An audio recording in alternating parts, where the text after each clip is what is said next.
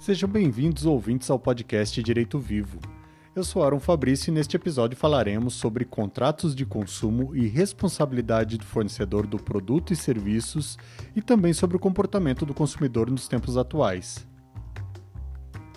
De todas as atividades e relações que desenvolvemos no nosso dia a dia, em ao menos uma delas nos encontraremos em uma relação de consumo.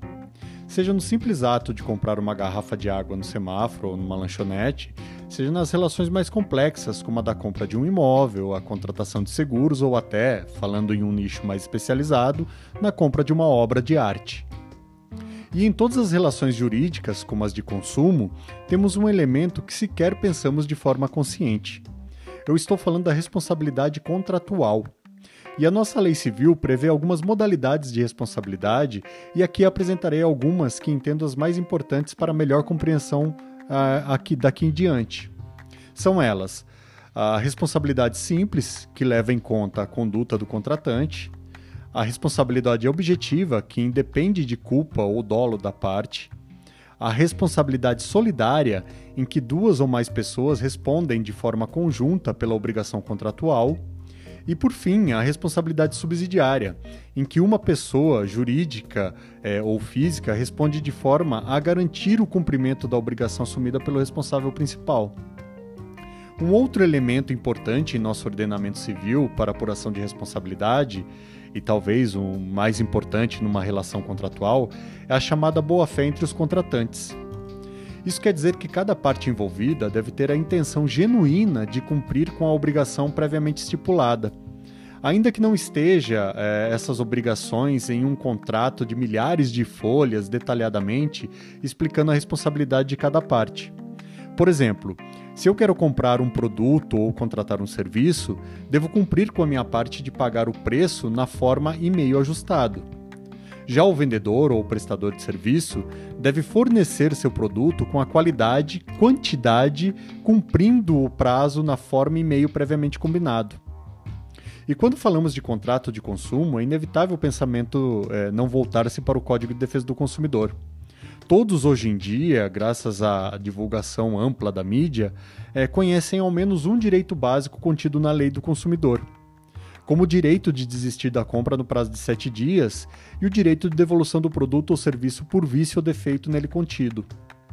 De fato, nós consumidores temos o direito de desistir da compra neste prazo de sete dias da lei, ou até mesmo devolver o produto por algum defeito ou vício anteriormente não identificado. Mas ninguém nunca te disse que durante este período o consumidor é o responsável pela integridade do produto se já o recebeu. Portanto, temos aqui a figura da responsabilidade simples da guarda de um bem. No entanto, esta obrigação se torna relativa se a devolução do produto ou serviço, obviamente, ocorrer por defeito ou vício.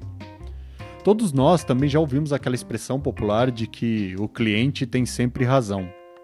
Na teoria, a Lei de Defesa do Consumidor adotou a chamada da teoria da responsabilidade objetiva, Aquela mesmo que dissemos anteriormente, que o prestador de serviço ou fornecedor de produto teriam, em tese, a responsabilidade pelo dano ou defeito, independentemente de culpa do consumidor.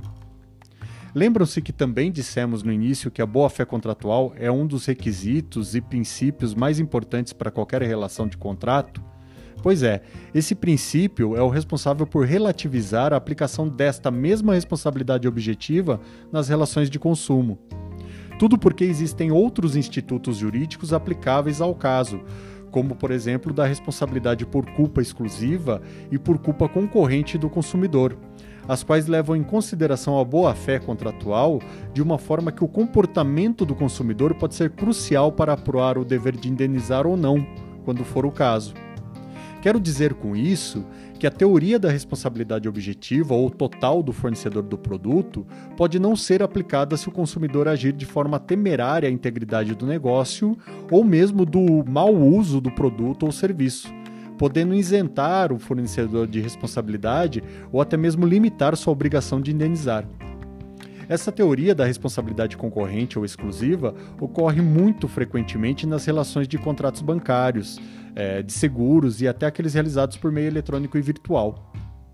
E para quem admira e consome obras de arte, essa relativização da responsabilidade objetiva também ocorre nos contratos de leilão e compra de artes, por se tratar de uma relação complexa de produtos muitas vezes intangíveis, é, exclusivos, insubstituíveis e de alto valor agregado, cujo comportamento do consumidor é fundamental para apurar responsabilidades.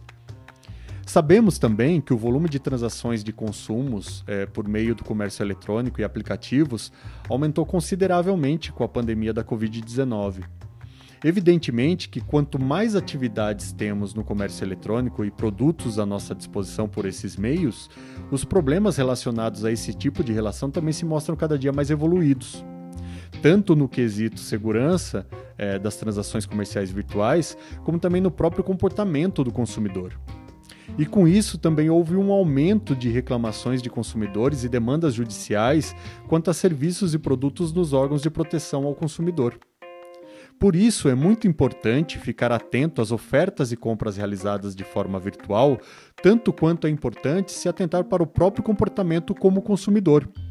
Porque estamos vivendo uma revolução tecnológica que reflete diretamente nessas relações, e os tribunais ainda estão se adaptando às novas demandas nesse sentido. E como cada caso é um caso, deixo aqui o conselho de sempre consultar um profissional do direito para melhor orientá-los quando se encontrarem em uma relação de consumo. Espero que tenham gostado e vejo vocês no próximo episódio. Até breve!